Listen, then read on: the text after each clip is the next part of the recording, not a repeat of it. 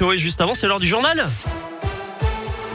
Dans la Loire et la Haute-Loire, ça se passe avec Gaëtan Barallon. Salut Gaëtan. Salut Eric, bonjour à tous. On débute avec ce retour à la normale sur les rails. Une panne de signalisation sur un passage à niveau entre Feur et Balbini provoquait des retards ce matin sur la ligne Saint-Éroine. C'est rentré dans l'ordre. Sur les routes, pas de grosses difficultés en cette fin de matinée. Circulation fluide actuellement sur les grands axes de la Loire et de la Haute-Loire. Attention, en revanche, à partir de ce soir, va falloir s'adapter autour de saint La RN88 sera fermée en direction de Firminy pour cause de travaux. D'abord la nuit prochaine entre 21h et 5h entre Terre-Noire et la Croix de l'Orme. Puis demain, mercredi et jeudi soir, cette fois au niveau de l'échangeur de Montplaisir. En bref, cette enquête ouverte à Rouen après l'incendie de trois camions ce week-end sur le parking d'une entreprise de déménagement. Ça s'est passé boulevard Mulsan dans la nuit de samedi à dimanche. La piste criminelle serait privilégiée selon le progrès.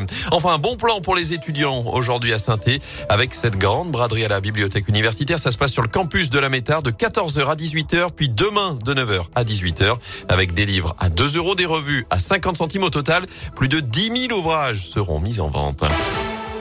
À la une également, non, l'État ne se fait pas de l'argent sur le dos des Français. La mise au point ce matin de Bruno Le Maire en pleine flambée des prix de l'énergie. Le ministre de l'économie assure que l'État va même dépenser le double de ce qu'il va gagner cette année pour protéger les ménages les plus modestes. 5,6 milliards d'euros au total entre l'extension du chèque énergie et le plafonnement des prix du gaz et de l'électricité. Bruno Le Maire qui a aussi évoqué la piste d'un chèque carburant, mais il reste encore beaucoup de travail selon lui avant sa mise en place.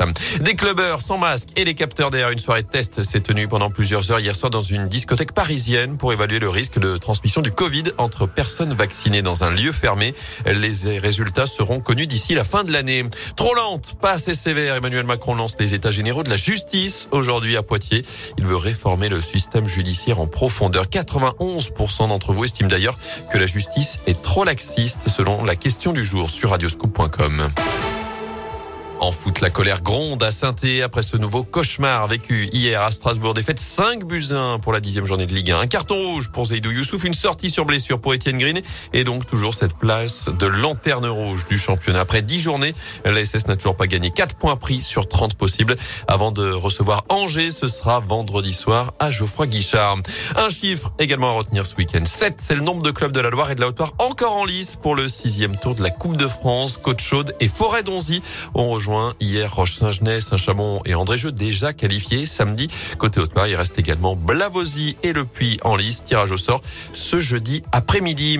Enfin, c'est le plus beau cliché du monde cette année. Il a été pris par un Français, Serge Zaccar, récompensé ce week-end pour cette photo qui date du 4 août 2020. Photo d'un éclair très puissant qui sort d'un nuage au-dessus de la baie de Cannes dans les Alpes-Maritimes. Le résultat de 16 ans de chasse aux orages pour Serge Zaccar.